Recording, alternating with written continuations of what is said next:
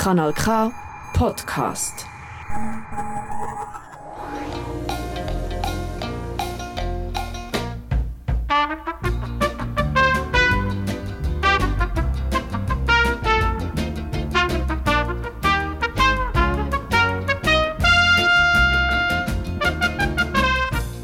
Da ist Radio Silbergrau mit seinem neuen Programm, wo Seniorinnen und Senioren für Sie zusammengestellt haben. Sie hören unsere Sendung auf Radio Bern Rabe, im Aargau auf dem Kanal K, bei Radio Chico und natürlich rund um die Tour im Internet auf radiosilbergrau.ch. Am Mikrofon begleitet sie heute Charlotte Häfeli. Zuerst machen wir einen Besuch im Bücherbergwerk zu Bern. Dann fragen wir uns, wann ein Postautochauffeur erst mit einem verlorenen Gebiss anfange. Und wegen der Taufe von einer Straße in Saint-Imier machen wir eine Zeitreise, die uns bis nach Patagonien führt. Daraufhin beschäftigt uns das Gewicht von einer einzigen Schneeflocke und was man sich unter einer Polydesignerin 3D vorstellen muss, erzählen wir dann im letzten Beitrag. Das Bücherbergwerk im Montbichou-Quartier in Bern ist allwegs das grösste Buchantiquariat in der ganzen Schweiz und wird vom Schweizerischen Arbeiterhilfswerk SAH als Projekt für Arbeitsintegration betrieben. Bis vor kurzem ist das Projekt eine Chance für junge Menschen die keine Lehrstelle gefunden haben oder auch für Langzeitarbeitslose, die für sich keine Perspektive mehr sind. Im Moment steht das Bücherbergwerk aber auf ziemlich gewackeligen Füßen. Denn es gibt heute viel weniger Arbeitslose und durch das wird auch der finanzielle Zustub vom Kanton viel kleiner. Das SAH muss also sparen und darum schließt zwei von seinen vier so erfolgreichen Projekten. Unter anderem eben auch das Bücherbergwerk. Radio Silbergrau hat im Jahr 2016 einen Bericht von der Erika Kretli ausgestrahlt, wo wir heute wiederholen damit Sie sich einen Eindruck von dieser Secondhand-Buchhandlung machen können. Roberta Winterberg, wie lange gibt es das Bücherbergwerk schon? Das Schweizerische Arbeiterhilfswerk hat das Bücherbergwerk vor fünf Jahren vom Heinrich Rohrer übernommen. Er ist der Gründer der Berner Volksbücherei, also ehemals jetzt heisst es ja Kornhausbibliothek. Und das Ziel war einfach, ein Programm zu entwickeln für erwerbslose Jugendliche. Was ist eure Aufgabe im Bücherbergwerk? Also meine Aufgabe im Bücherbergwerk ist die Integration und Beschäftigung von erwerbslosen Leuten. Wir waren ursprünglich ein Programm für junge Erwerbslose bis 25 gewesen haben aber das Programm vor drei Jahren geöffnet für einfach auch soziale Integration, also für Leute, die länger arbeitslos sind. Und auch äh, seit zwei Jahren haben wir Leute vom Transfer. Das heisst, die letzten drei Monate vor der Aussteuerung, wo sie noch zu uns kommen als Beschäftigungsprogramm. Wie viele Erwerbslose habt ihr im Moment? Also momentan beschäftigen wir 17 Erwerbslose. Bietet ihr euren Erwerbslosen eine Weiterbildung an? Also jetzt die Jungen haben ein Bildungsprogramm. Sie gehen immer am Montag in den Bildungstag, wo sie dort Bewerbungen schreiben können, wo sie dort einfach ihren Lebenslauf ausbessern können, wo sie auch Mathematik oder Deutschaufgaben machen können. Und intern hier im Bücherbergwerk haben wir einen Lernordner, der angelehnt ist das Bildungsprogramm als Buchhändlerin, wo sie dort einzelne Teile, die wir abgebrochen haben, lernen können. Bewerbungsgespräche könnten sie den Lernorten mitnehmen und auch zeigen, ihre Erfahrung im Verkauf, ihre Erfahrung bei der Kasse und einfach auch den ganz buchhändlerischen Warenkunden, den sie haben, der ihnen nachher auch für spätere Leben kann dienen kann. Und wie lange in der Regel bleibt so jemand Jugendliches bei euch? Also wir hoffen natürlich, dass sie so schnell wie möglich Anschlussmöglichkeiten finden. Aber in der Regel tun wir Einsatzvereinbarungen bis zu einem halben Jahr ausstellen. Wenn es nachher noch länger braucht, dann verlängern wir das eigentlich bis zu zwei Jahre verlängern. Grüß dich. Wie lange seid ihr schon im Bücherbergwerk? Vier Monate Anfang, ganz frisch. Gefällt es nicht? Ja, es ist sehr abwechslungsreich. Sehr interessant, viele verschiedene Gebiete, also gefällt mir super. Habt ihr im Sinn, später einmal etwas in diese Richtung zu machen, also Buchhandel? Ich würde schon gerne in die Richtung Buchhandel oder allgemein Bücher, vielleicht Antiquariat oder so, mal schauen. Weil, also, ich habe immer gerne gelesen, ich habe gerne Bücher von dem her. Macht es mir natürlich schon sehr Spass. Wie gefällt euch die Arbeit hier? Sie gefällt mir sehr gut, ja. Es ist abwechslungsreiche Arbeit, die man machen kann. Ich habe Verkäuferin gelernt und bin weiter im Verkauf tätig jetzt und würde auch gerne mal in verschiedene Branchen hineinschauen, wie das, und schauen, wie das läuft, ja. Roberta Winterberg, was für Arbeiten fallen bei euch im Alltag an? Die täglich anfallenden Arbeiten sind vor allem Bücher aufnehmen. Das ist die meistgemachte Arbeit pro Tag. Wir haben Arbeit am Computer, wir gehen entsorgen. Zweimal im Jahr machen wir Merit, meistens auf dem Bärenplatz. Während dem Sommer sind wir in der KWD, haben wir dort zwei Umkleidekabinen umfunktioniert in Bücherkabinen, wo man Bücher auslehnen kann. Dann äh, haben wir auch im Restaurant Bunto Bukowski Bücherwand, wo wir auch regelmässig Bücher austauschen. Wir versuchen einfach auch die Leute aufmerksam machen auf uns. Wie viele Bücher ungefähr habt ihr? Ich schätze 150'000 momentan. Wenn ihr Bücher bekommt, tut ihr die elektronisch erfassen? Also bis jetzt haben wir die Belletristikabteilung erfasst. Ziel wäre aber, dass wir alle Bücher hier würden in einem System erfassen Nehmt ihr jedes Buch? Also wir sind sehr interessiert an Belletristik und Sachbüchern. Was ich jetzt in diesen fünf Jahren Erfahrung gemacht habe, ist alles Mondo, Silva, Bildband, ist einfach nicht mehr gefragt. Und darum nehmen wir es auch nicht mehr in unser Sortiment. Auch Taschenbücher? Taschenbücher am fast am liebsten, die laufen am besten.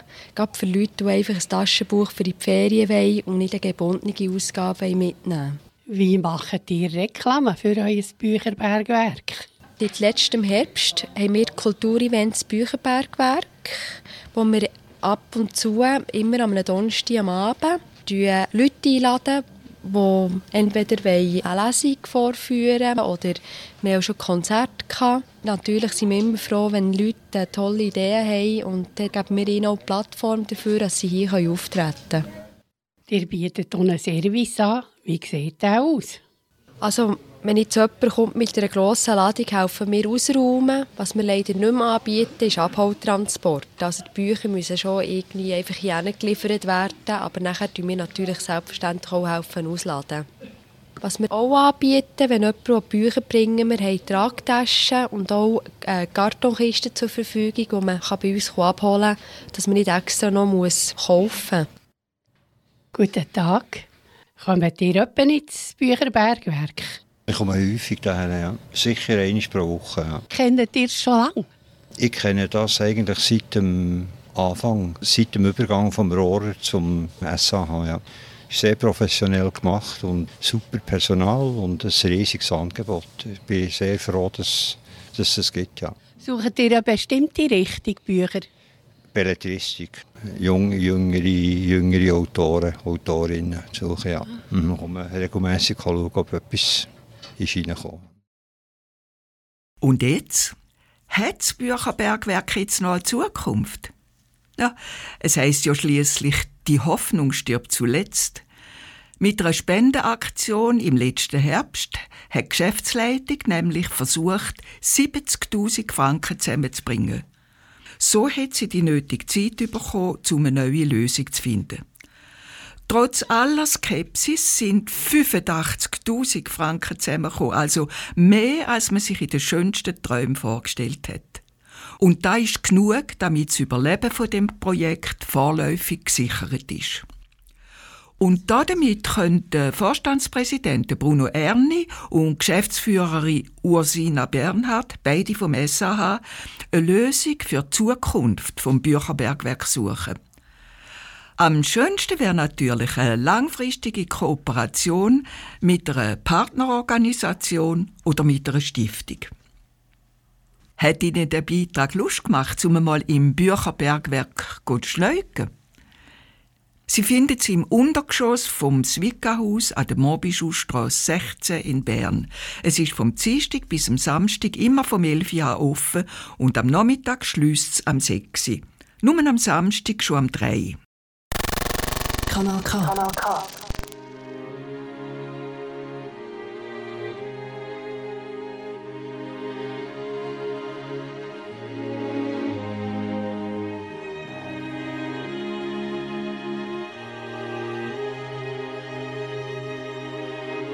Der Peter Gabriel singt jetzt Book of Love.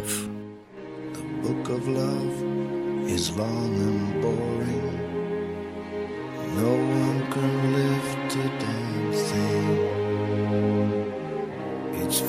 charts and facts and figures and instructions for dancing. But I,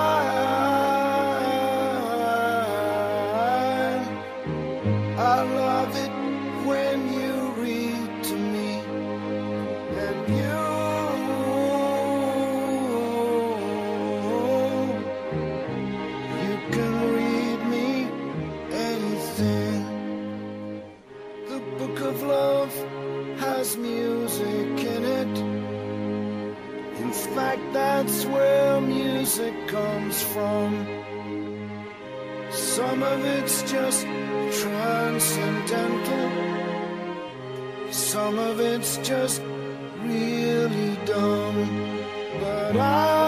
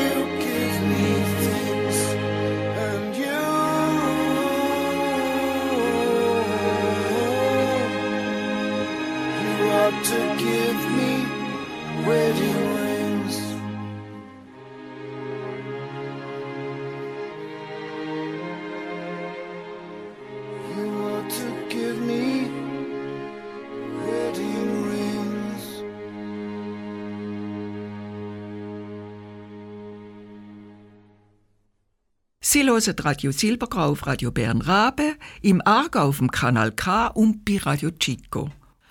Und natürlich rund um die Tour im Internet auf radiosilbergrau.ch. Früher ist alles eher ein bisschen gemütlicher zu und her gegangen als heute, auch bei den Postautobetrieb. Wir hören die Geschichte, wo der Hans-Peter Müller im PTT-Archiv gefunden hat. Eins am Abend auf der Reisepoststation im Bahnhof Bern, ich hatte Nachtdienst, kommt der Chauffeur zu mir in die Schalterhalle und sagt, Thomas, du musst schauen. Wir sind zusammen raus zu seinem Postauto. Er hat hinten die Tür aufgetan. Die ist aufgegangen und das Trittbrett ist vorgekommen. Auf diesem Trittbrett ist ein Gebäß gelegen. Wir zwei haben uns anfangs entgeistert angeschaut. Und ich bin dann nachher ins Büro ein Kuvert reichen und habe das Gebäß ins Kuvert da. Ihr wisst vielleicht, dass es Kühliwil ein Alters- und Pflegeheim hat. Und dort hat es natürlich viele ältere und alte Leute. Ich habe dann nachher auf das Kühleweil angerufen und habe gesagt, äh, wir haben das Gebäß gefunden im Postauto, ob das auch jemandem von ihnen sein könnte. Die Frau, die im Telefon war, hat gesagt, ja, sie haben eine Person haben sie ein bisschen im Verlust, sie wissen nicht genau, wo die ist. Das könnte gut sein, dass deren das Gebäß gehören Ich soll es doch im nächsten Kurs soll es doch aufschicken. Dann habe ich das so gemacht, dem Chauffeur das Gebäß gegeben. Der hat das eingepackt, ins Auto genommen. Auf dem nächsten Kurs hat er das in den Kühlweil abgegeben. Und nachher ist er zurückgekommen und hat mir erzählt, du, als ich raufgefahren bin, ist neben dem Haltstellenhäuschen beim Altersheim ist eine Frau im Gras gelegen. Jetzt solltest du denen das sagen, dass die die Frau erreichen. Ich habe wieder auf Kühlewil angerufen. Die haben gesagt, oh ja, das ist gut, sie gehen die erreichen. Und ich habe dann nachher erfahren, am anderen Tag, dass tatsächlich das Gebäß dieser Frau gehört. Also, wir haben viel erlebt in unserer Dienstzeit, vor allem am Abend und in der Nacht. Über die Post gibt es ja x Bücher. Zum Beispiel das vom Herr Weiss oder das vom Herr Knobel. Aber die schönsten Geschichten sind die, die man selber erlebt hat. Übrigens hat das PTT-Archiv Hans-Peter Müller ausdrücklich erlaubt, dass wir die Geschichte bei Radio Silbergau dürfen erzählen dürfen.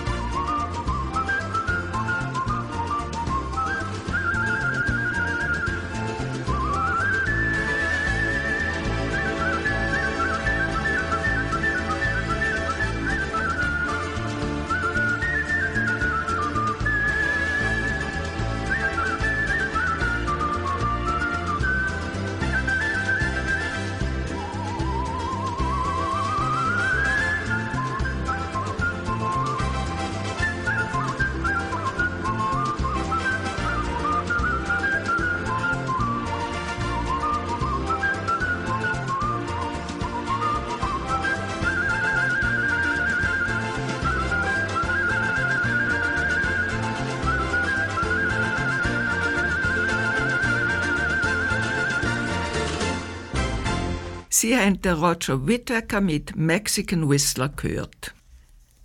Im letzten September ist in Saint-Imier eine Strasse auf den Namen Les Dix Petites Anarchistes getauft worden.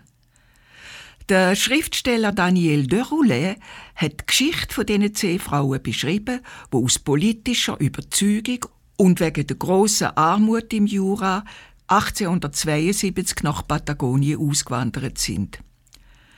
Dort haben sie eine rein anarchistische Gesellschaft begründen.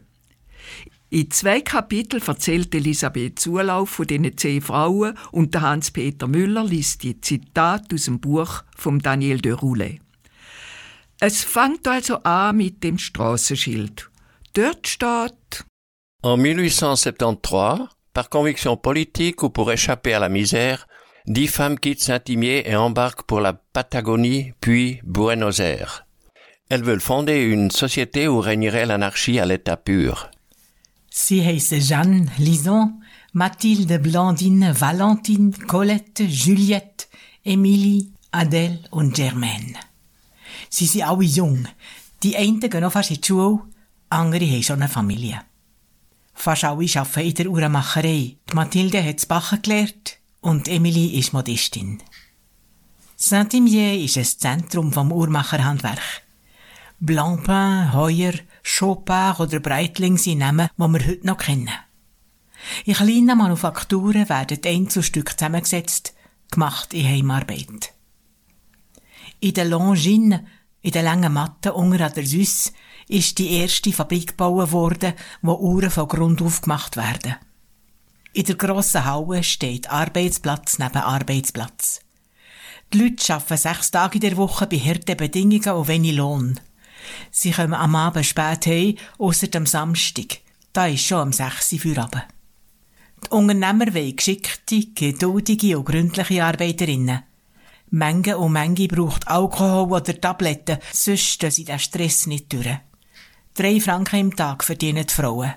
Ein Viertel weniger als die Männer. Die Mittagskantine kostet 55 Rappen. Das Arbeitervolk wird gäng ärmer, die Fabrikherren umso reicher. Das gibt Unruhe. Es brodelt Saint-Imier. Die Arbeiter und Arbeiterinnen wehren sich und demonstrieren. Der Kanton schickt Militär. Nur haarscharf geht's an einem bewaffneten Konflikt vorbei. Es brodelt auf der ganzen Welt. Nationalismus kämpft gegen Sozialismus, Kommunismus gegen Anarchismus, die verschiedenen Strömungen sind untereinander weltweit vernetzt. Im September 1872 kommen Arbeiter aus Spanien, Italien, Frankreich und den USA auf Saint-Imier und treffen sich mit Mitgliedern der Fédération Jurassienne. Im späteren Hotel Central gibt es einen Kongress. Wir verabschieden eine Resolution, wo der Grundstein für die anarchistische Bewegung wird. Unsere zehn Frauen machen bei diesen Aufständen mit und übernehmen die anarchistischen Gedanken. Sie sehen je länger, je weniger eine Zukunft in ihrem Tal. Hier können sie nicht leben, wie sie möchten. Hier können sie nicht sich selber sein. Sie fassen die Möglichkeit vom Auswandern ins Auge. Die Colette und Juliette machen den Anfang. Beide sind Zeigermacher. In der Fabrikhalle haben sie ihre Arbeitsplätze nebeneinander. Sie sagten, sie hielten es nicht mehr aus, als Lesben beschimpft zu werden, und drüben in Amerika sei jede Art von Liebe frei. Sie lasen die Werbeannoncen im Jura Bernois. Von Basel bis zur Meeresküste werde alles organisiert, hieß es. Ebenso die Überseereise und die Ankunft auf dem anderen Kontinent. Bis zur Kolonie würde man sich um sie kümmern. Zum Abschied hat jede von diesen zwei Frauen von ihren Kolleginnen einen Sakkur bekommen, ein Longines 20a, eine Zwiebeln, als Talisman und Kriegskasse. Die Uhren haben sie mit drei Buchstaben und einer Zahl kennzeichnet. Es ist nicht gut rausgekommen. Die zwei Frauen werden ermordet. Die traurige Nachricht kommt vom Schweizer Botschafter zu Talcahuano. Die Koffer mit den Sachen von der Colette und der Juliette werden heimgeschickt. Die zwei Zwiebeln sind nicht drinnen. Die acht anderen Frauen wollen trotz allem auswandern. Sie lesen Werbeangebote für Peru, Australien, Kanada oder Patagonien. Sie entscheiden sich für Patagonien. Von dort haben sie noch nichts Schlechtes gelesen. Im Prospekt heisst es nur Gutes. An alle, die gesund und arbeitsfreudig sind, die vom eigenen Besitz träumen, die wissen, wie ungeheuer viel sich mit der Zucht und Vermehrung von Viehherden verdienen lässt, denen sage ich, kommt zur Magellanstraße, bringt Mut und Ausdauer mit, und die Zukunft wird es euch mit Wohlstand vergelten. Euch erwartet ein angenehmes, gesundes Klima, Weideland ist reichlich vorhanden, Gruyère lässt sich leicht herstellen, hoher Absatz ist garantiert.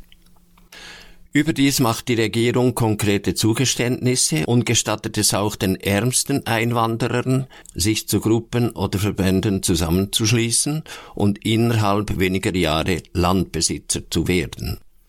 Von Rinderzucht und Gruyère verstehen unsere Frauen zwar nichts, aber gesungen und arbeitsfreudig sind sie und Mut und Ausdauer haben sie auch. Sie sind überzeugt von ihrem Auswanderungsplan.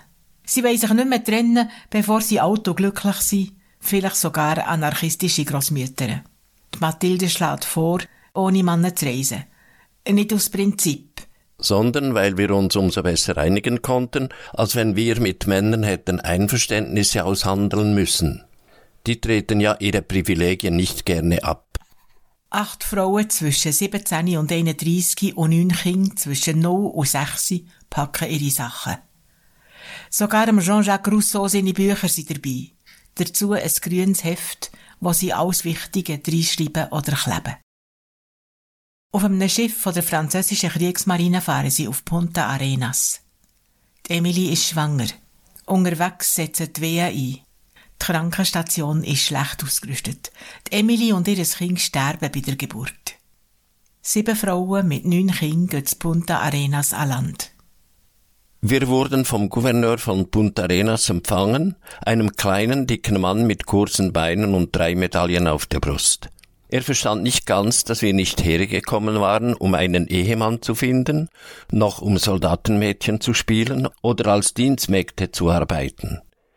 Die Lage sondierend schlug er zuerst vor, uns bei den Salesianern unterzubringen, das ist ein katholischer Orden mit Missionierungsziel, dann in der Kaserne und schließlich uns auf die ledigen Männer zu verteilen.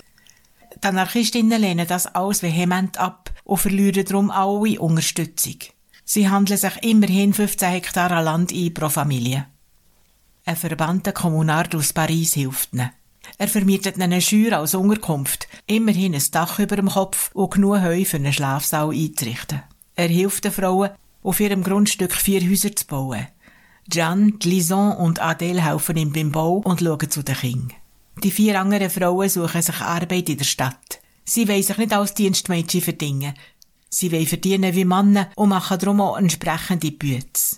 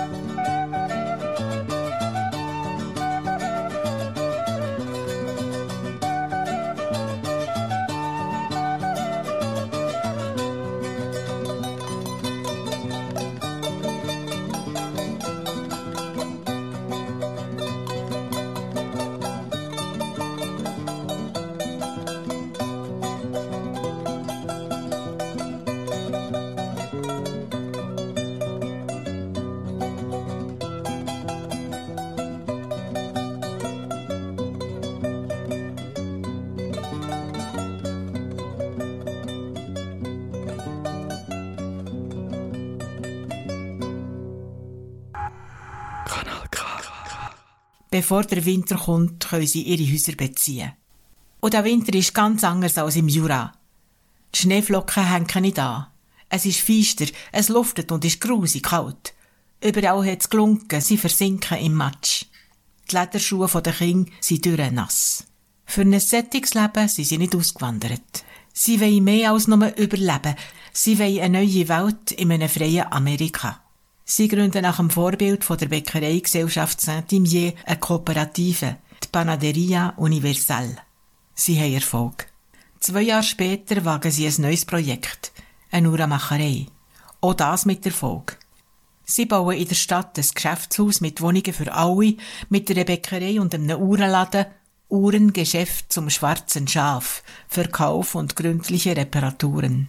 Reich werden sie nicht damit, aber sie können ihre Schulden zahlen und ihre 20 Anzibeln wieder auslösen. Aber eben. Zuweilen fragten wir uns, ob wir uns in Saint-Imier mit einer Situation, wie wir sie hier ertrugen, abgefunden hätten. Kein Wasser in der Nähe des Hauses, überall Müll, die klapprigen Gehsteige, die verrottete Landungsbrücke. Der Exerzierplatz von Punta Arenas würde nie so schön aussehen wie der Marktplatz von Saint-Imier. Einisch erscheint im Uhrenladen ein Kunde mit einer Longines 20a zum Revidieren. Im Gehäuse drei Buchstaben eine Zahl. Ihres Geheimzeichen. Die Uhr hat der Colette oder der Juliette gehört. Der Kunde erzählt ihnen, dass er sie bei einer Versteigerung in Stalgachuona gekauft hat. An unseren ersten grauen Strähnen sahen wir, wie die Jahre vergingen. Routine machte sich breit mit ihren Höhen und Tiefen. Eines Tages schickte eine Freundin aus Saint-Imier einen Zeitungsartikel aus dem Jura Bernois, in dem es um einen Schweizer ging, der weit draußen vor der chilenischen Küste auf einer Insel lebte. Juan Fernandez heisst die Insel. Der Schweizer, der Don Alfredo Forot, soll dort herrschen wie ein König. Das Klima soll gut sein und das Beste von allem, in einer Kolonie lebt dort schon eine Gruppe Anarchisten. Sie verkaufen ihr grosses Haus, sie zügeln auf die Insel. Jeanne bleibt mit ihrem Kind beim Kommunard. Es ist eine weite Reise. Mit der Esperanza fahren sie durch die Magellanstrasse und der Pazifikküste an gegen Norden. Z Talcahuano müssen sie auf das nächste Schiff warten. Das fährt erst in zwei Monaten. Auf dem Schweizer Konsulat und bei der Polizei probieren sie etwas über den Tod von der Juliette oder Colette zu vernehmen. Die Berichte sind ausweichend. Der Polizei holt man Geschlieferung. Am Tag von der Weiterreise auf Juan Fernandez fingen sie im Wald die Lison, ermordet. Ihre Zwiebeln, die sie um ein Haus gedreht hat, ist verschwunden.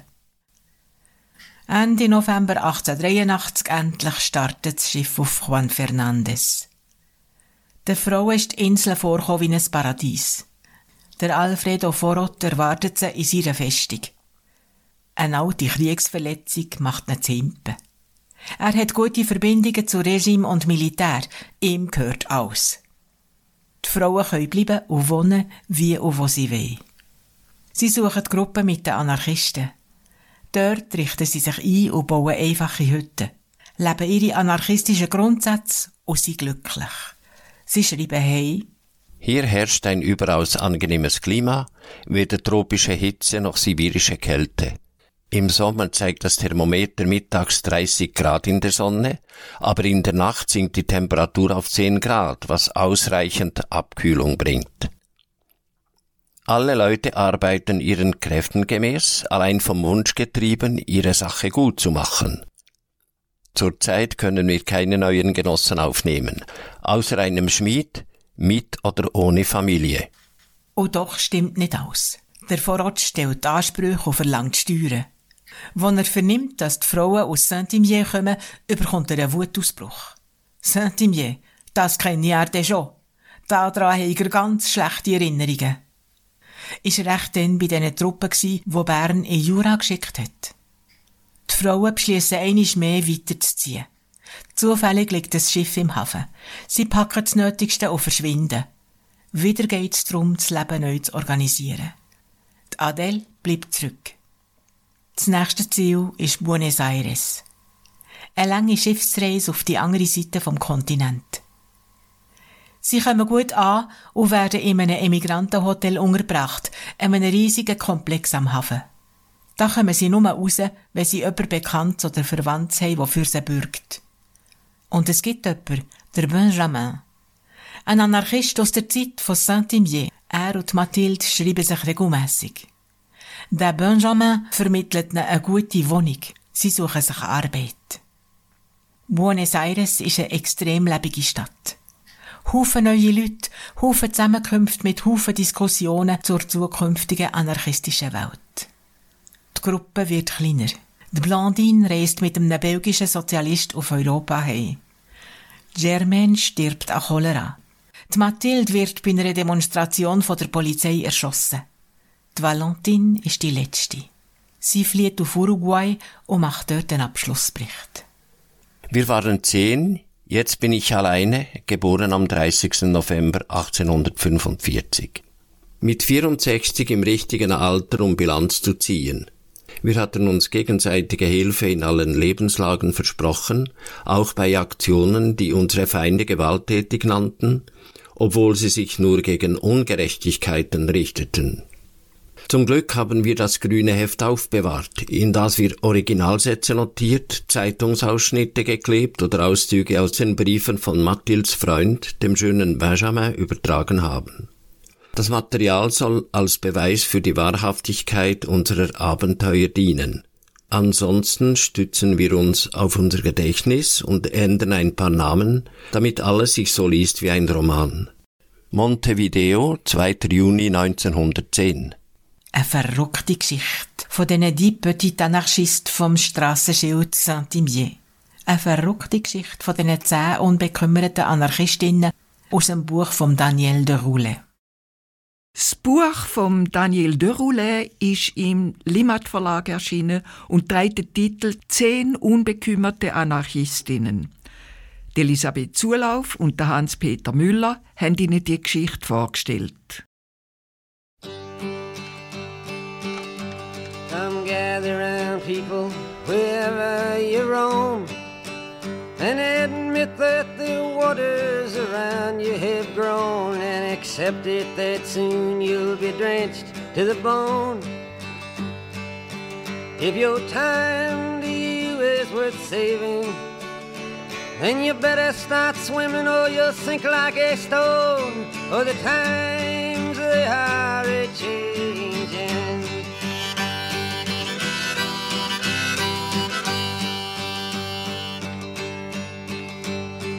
writers and critics who prophesize with your pen.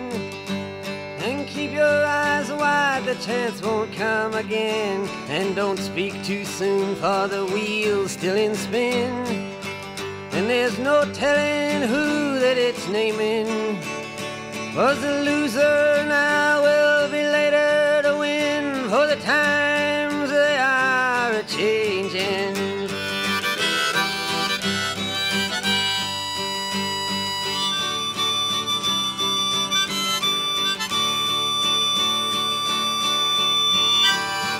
Senators, congressmen, please heed the call. Don't stand in the doorway, don't block up the hall. For he that gets hurt will be he who has stalled. The battle outside raging will soon shake your windows and rattle your walls. For the times they are a changing.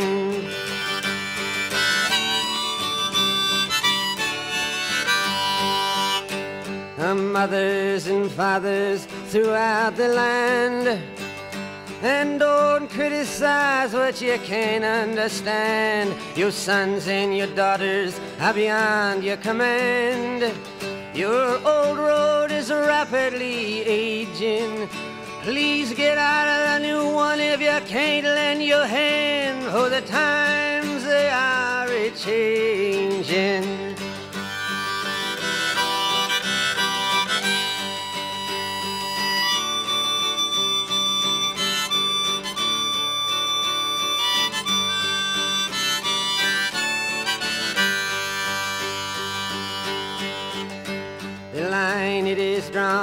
The curse it is cast. The slow one now will later be fast, as the present now will later be past. The order is rapidly fading, and the first one now will later be last. For the times they are a changing.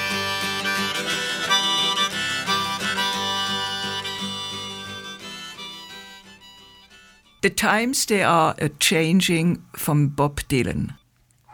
Kanal K. Und jetzt schauen wir zurück in Februar vom letzten Jahr. Dort hat ein Wort aus dem Kreml einen Krieg ausgelöst, wo in der Ukraine Tausende von Menschenleben ausgelöscht und ganze Städte in Schutt und Asche gelegt hat. Eine sogenannte spezielle Militäroperation, wo auch für die ganze Welt große Auswirkungen hat. Niemand hat vorher gedacht, dass es in Europa wieder zu so einem Krieg kommen könnte. Kürzlich habe ich eine Geschichte von einer munzigen Schneeflocke gelesen, wo auch etwas Riesiges ausgelöst hat. Und die Geschichte will ich Ihnen jetzt erzählen. In einem strengen Winter sind die Tannenmeisen und die Wildtauben einmal nebeneinander in einer Astgabel von einer mächtigen alten Tanne gesessen und haben den Schneeflocken zugeschaut, wo ganz leislich aus dem grauen Himmel abgesegelt sind. Du, Taube, hat die kleine Meise gefragt, wie schwer ist echt so eine Schneeflocke? Ja, ich würde sagen, ein bisschen mehr als nichts. Das Meiseli hat ein nachgedacht. Und es ist ihm etwas in den Sinn gekommen, was im letzten Winter passiert ist. Du, ich muss dir eine Geschichte erzählen, sagt es zur Taube. Es hat nämlich auch vor einem Jahr einmal tagelang so geschneit und ich habe auf einem Ast von einer grossen Fichte, also weisst, ganz nah am Stamm auf bessere Zeiten gewartet. Es hat nicht etwa gestürmt, sondern ein Schneeflocke nach der anderen ist ganz leislich auf meinem Ast gelandet. Mit der Zeit ist mir's Zuschauen aber langweilig geworden und ich habe angefangen, die Flocken zu zählen. Nach mehreren Stunden bin ich bei der 3.751.952. Flocken angekommen. Und die 3.741.953 Flocken ist ganz sanft auf meinem dicken Ast gelandet. Also wirklich nur ein bisschen mehr als nichts, wie du vorhin gesagt hast. Aber wegen dieser einen munzigen Schneeflocke ist jetzt der Ast abgebrochen. Hei, bin ich verschrocken. Und ich habe Gott sei Dank gerade noch davon fliegen. Dube denkt ein bisschen über die Geschichte nach. Sie ist schließlich seit den Zeiten vom Noah und seiner Ache eine Spezialistin für solche Fälle. Und nach einer Weile sagt sie dann, weisst, vielleicht fehlt auch nur ein bisschen mehr als nichts damit es Frieden gäbe auf der Welt. Vielleicht fehlt nur, dass ein einziger Mensch im rechten Moment das richtige Wort sagt. Also nur ein bisschen mehr als nichts. Im Buch Also sprach der Marabu habe ich die Geschichte von Kurt Kauer gefunden. Es ist eine Sammlung von Fabeln aus dem Jahr 1973 und ist heute leider nur noch antiquarisch erhältlich. Snowflakes von Jim Reeves. Hey, hey, hey, snowflake, snowflake, my pretty little snowflake. snowflake.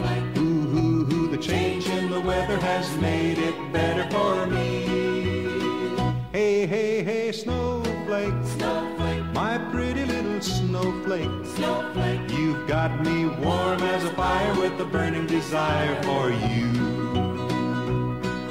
Snow was falling when love came calling on this lonely heart of mine. You were standing there with snowflakes in your hair. You kept stalling while my thoughts were calling on every way I knew for one excuse to get acquainted with you. I said, Snowflake, snowflake my pretty little snowflake. snowflake. Ooh, ooh, ooh, the change in the weather has made it better for me. Hey, hey, hey, snowflake, snowflake. my pretty little snowflake. snowflake. You've got me warm as a fire with a burning desire for you. The ice was breaking and love was waking in a winter wonderland. When I felt you slip your fingers in my hand. Now snow is gleaming and I'm not dreaming. I know this is for real. The love I have is too much to conceal. Hey, hey, hey, snowflake, snowflake. my pretty little snowflake. snowflake. Ooh, ooh, ooh, the change in the weather has made it better for me.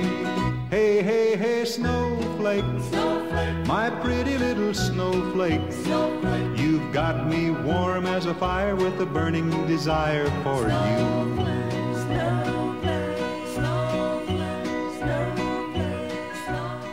In unserer Reihe von Berufsbezeichnungen, wo man sich nicht viel darunter vorstellen kann, stellt Ihnen heute Andreas Vogel Fabienne Stärche vor.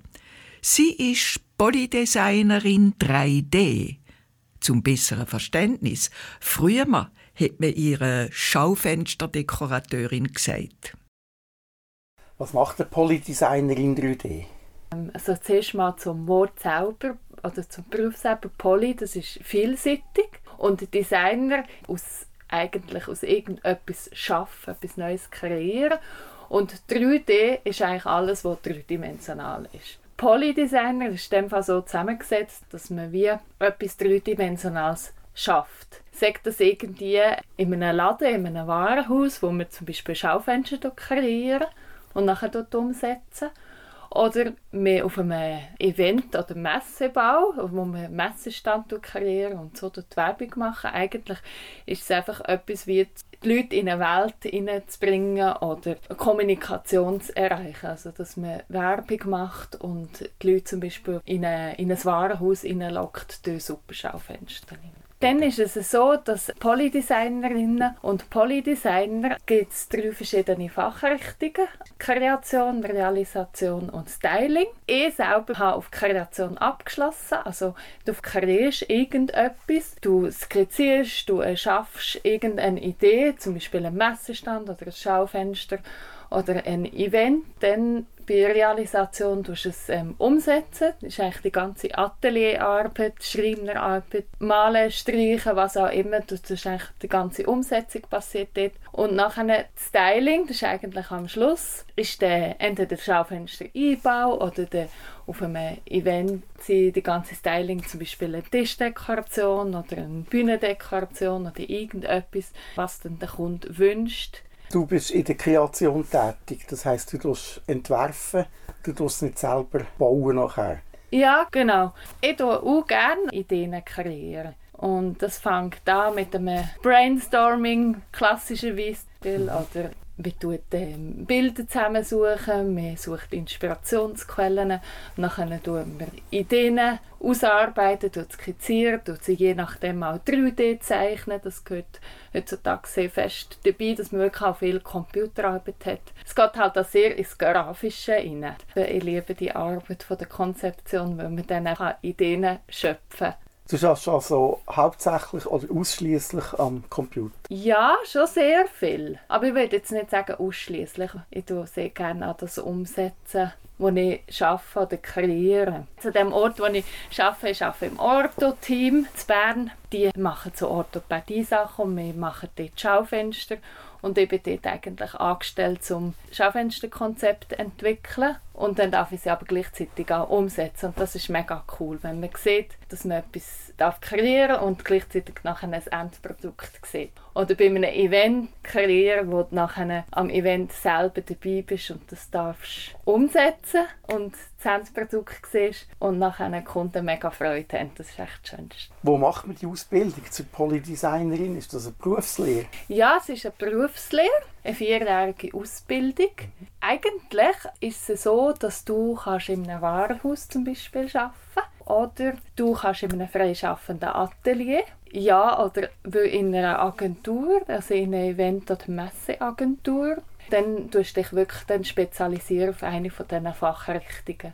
Du hast mir im Vorgespräch gesagt, dass du teilweise auch selbstständig schaffst, nicht nur alleine angestellt bist. Mhm. Ist es schwierig, Kunden zu finden, wo du kannst für sie arbeiten Ich glaube, es kommt ein darauf ab, ähm, was man für Ansprüche dass man hat, an was für Kunden dass man möchte. Ja, es ist sicher nicht einfach, weil man muss ein bisschen in die, äh, in die Szene hineinkommen. Polydesigner 3D, das ist ganz eine kleine Szene und es gibt eigentlich relativ wenig Leute in der Schweiz, die das machen, weil es auch schlichtweg ganz wenig Lehrstellen hat. Also es ist ein kleiner Markt und dementsprechend auch Kunden. Also es sind wenig Kunden, die wo das kennen und wissen, hey, ah, das gibt es und ah, die, ah, die Leute können die beanspruchen. Man muss ein bisschen spezialisieren auf etwas. Ich mache jetzt vor allem Hochzeitsdekorationen und Grafik und wenn man so ein bisschen drinnen ist, dann wird das immer weiter erzählt und dann kommt man so an Kunden hin. Was bietet der Beruf noch für Entwicklungs- und Weiterbildungsmöglichkeiten? Eigentlich ganz viel. Also es gibt viele junge Leute, die diesen Beruf lernen als Erstausbildung,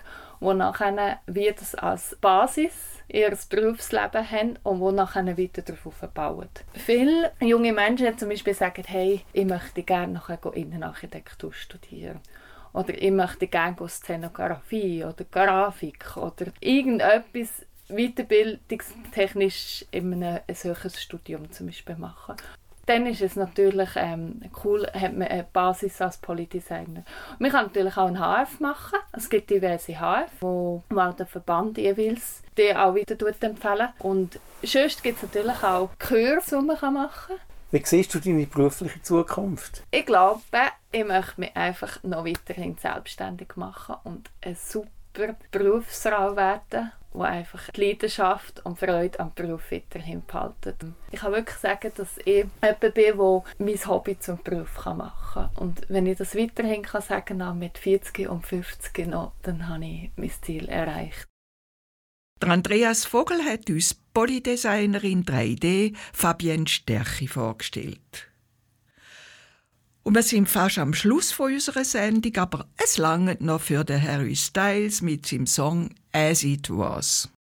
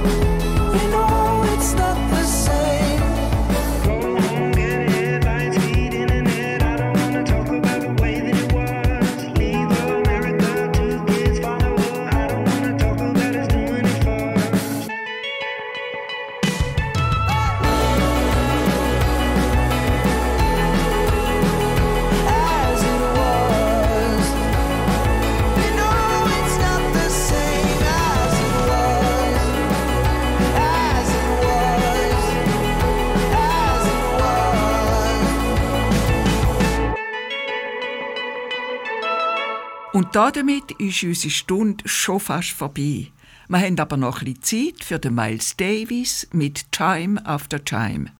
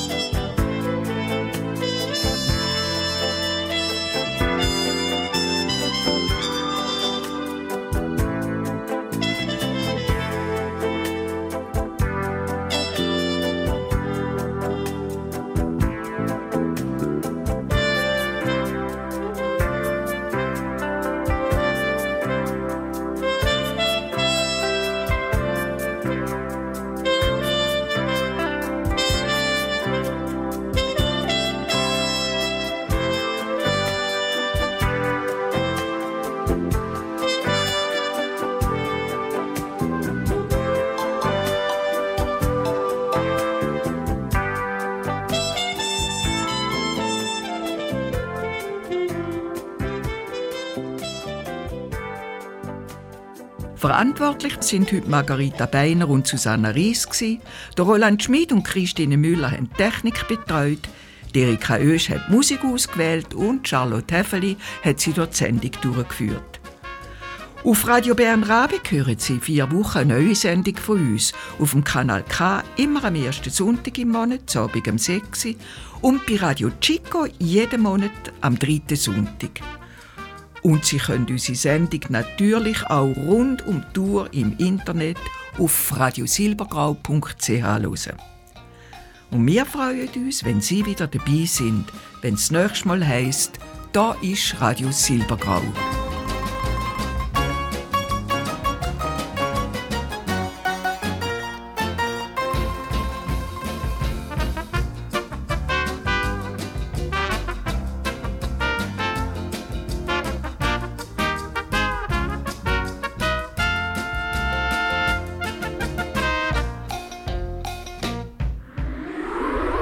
Das ist ein Kanal K Podcast Jederzeit zum Nachhören auf kanalk.ch oder auf deinem Podcast App.